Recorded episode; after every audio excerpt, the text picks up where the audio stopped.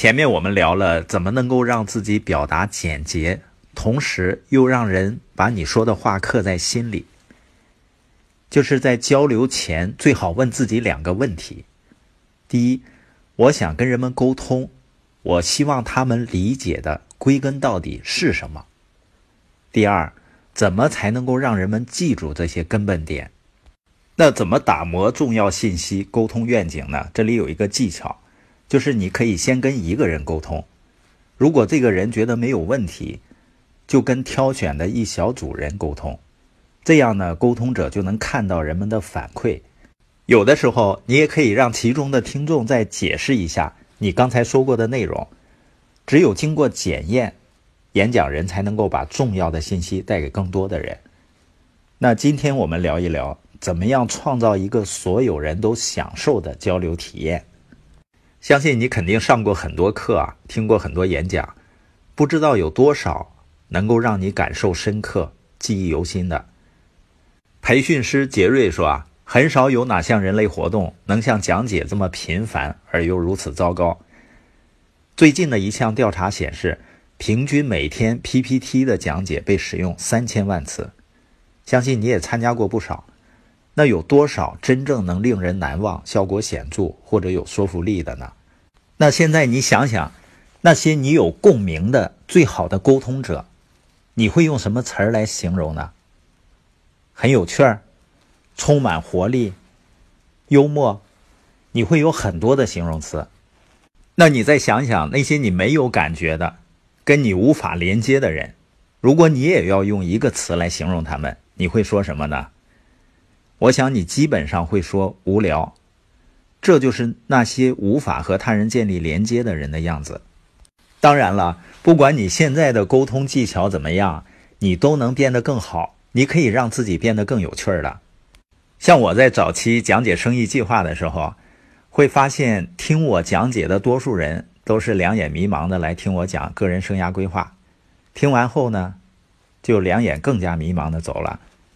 有个别的人呢是两眼放光的来，我讲完以后呢，也是两眼迷茫的走。也就是说，当时我讲的话呢，一点意思都没有。那怎么样才能够让我们的交流变得更有趣呢？下面有几件事情。第一件呢，就是要为你的听众反应负责。啥意思呢？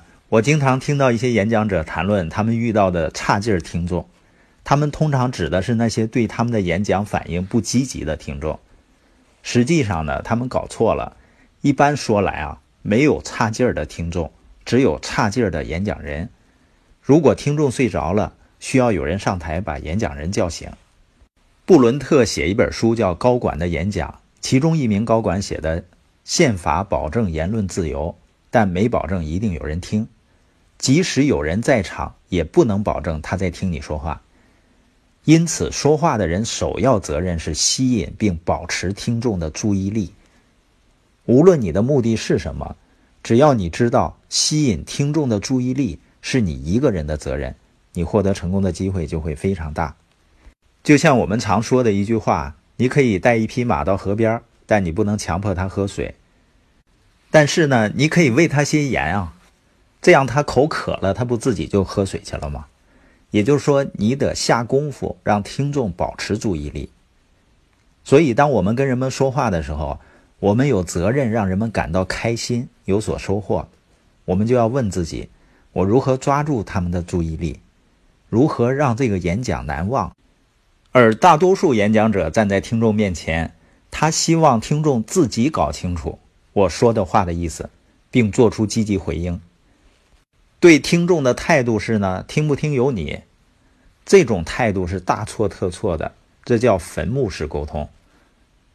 一堆人在场，却没有人聆听。要避免成为这种说话人，我们要负起沟通的全部责任。